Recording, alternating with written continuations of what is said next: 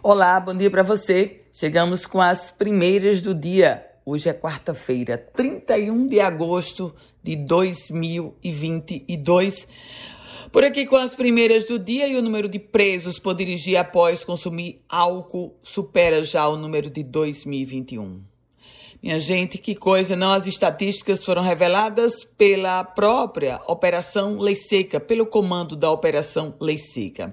Em 2022, foram 63 prisões até agora, um número que já supera em todo o quantitativo de 2021, quando lá no passado 56 pessoas foram presas por dirigir alcoolizadas.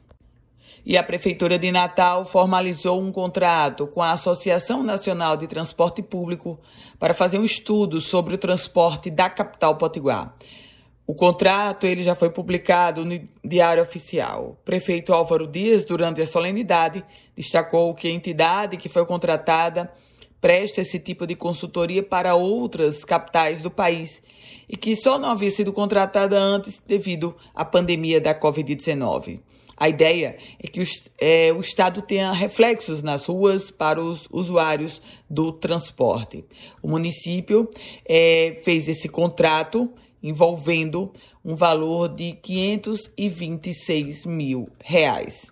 E a informação agora é sobre é sobre o censo 2022, porque o Rio Grande do Norte é o estado mais avançado na realização do censo demográfico, de acordo com números do IBGE, do Instituto Brasileiro de Geografia e Estatística. O primeiro balanço da pesquisa foi divulgado esta semana. O estado potiguar foi o que mais realizou o censo dos 5.972 setores do território potiguar, em 3.165 recenseadores, no mínimo, iniciaram a mais importante pesquisa do país. Em seguida vem Pernambuco e depois o Distrito Federal. E uma outra informação que eu trago agora é sobre a sucessão da Fierne, da Federação da Indústria do Estado do Rio Grande do Norte. Vai ter candidato único à eleição da Fierne. E esse candidato será Roberto Pinto Serquis Elias, que é um empresário do segmento de água mineral. A chapa única da Fierne contempla ainda os vice-presidentes Vilmar Pereira, Edilson Trindade, Edinaldo Mendonça, Gabriel Casavara e Pedro Augusto Escócia, além de Silvio Torquato, Maria Conceição Rebouças e Marcelo Rosado, são os vice-presidentes que integram a chapa encabeçada por Roberto Serquis nessa eleição que vai acontecer em novembro para a Federação da Indústria do Estado do Rio Grande do Norte. E o vereador de Parnamirim é acusado de fraudes no SUS teve o mandato cassado. A juíza Tatiana Lobo Maia, da 50 Zona Eleitoral do Rio Grande do Norte, determinou a cassação do vereador Diogo Rodrigues da Silva e a inexigibilidade do político pelos próximos oito anos.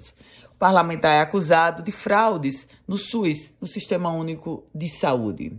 Os votos recebidos por Diogo Rodrigues também deverão ser considerados nulos a magistrada determinou ainda o pagamento de 80 mil reais em multa.